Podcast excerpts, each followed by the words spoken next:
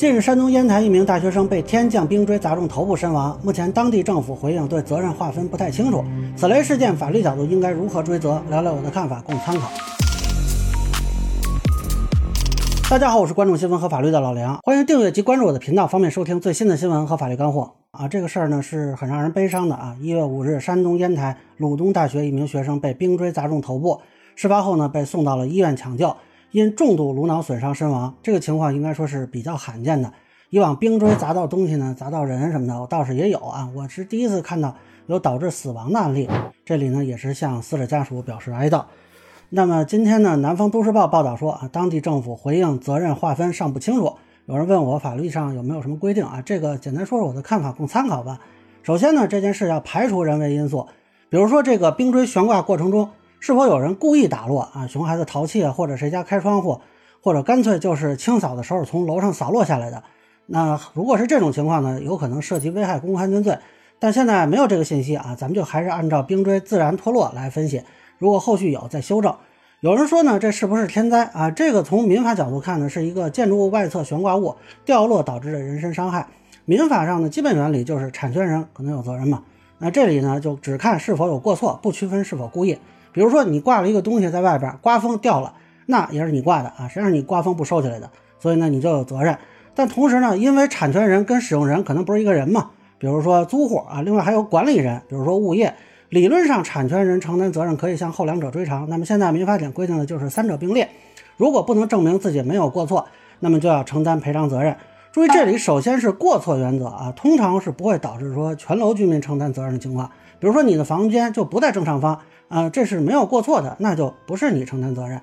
但是这个举证责任呢是倒置的，你得证明你没有过错，不是死者家属来证明。那现在这个冰锥到底是从哪下来的，咱们也不知道。这个举证责任如何分配啊，还不太清楚啊，这有待观察吧。如果这个楼是有物业的呢，司法实践中物业公司承担责任的可能性是比较高的。二零一八年吉林有一个案子，是一个女士被坠楼的冰锥砸到头部受伤，啊，还好没有生命危险。那当时呢，这个物业就辩称说自己早就发现那个地方结冰了。但是联系那个房间的业主啊，一直联系不上。那他们呢就贴了个通知，提醒注意高空坠落物。结果两审法院都认为物业未采取有效的措施消除危险，贴通知是不好使的啊，所以就还是判物业赔钱。那这里需要注意的是呢，物业公司本来就是承担有管理义务的，对于公共区域的悬挂物啊、附着物的这个管理责任会更高一些。当然，如果是公共设施啊，比如说是电线杆子或者过街天桥，呃，这个就是管理人责任嘛，就谁是这个公共设施的管理单位。通常就有可能要承担赔偿责任。那么具体到烟台的这个案子啊，如果能找到过错方来索赔，一般来说呢，就包括死亡赔偿金、医疗费、丧葬费。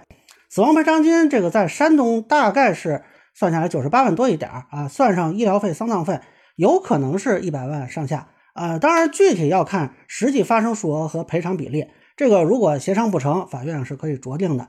另外多说一点呢，就是如果发现有潜在的危险情况。也是可以要求产权人、使用人、管理人来消除危险的。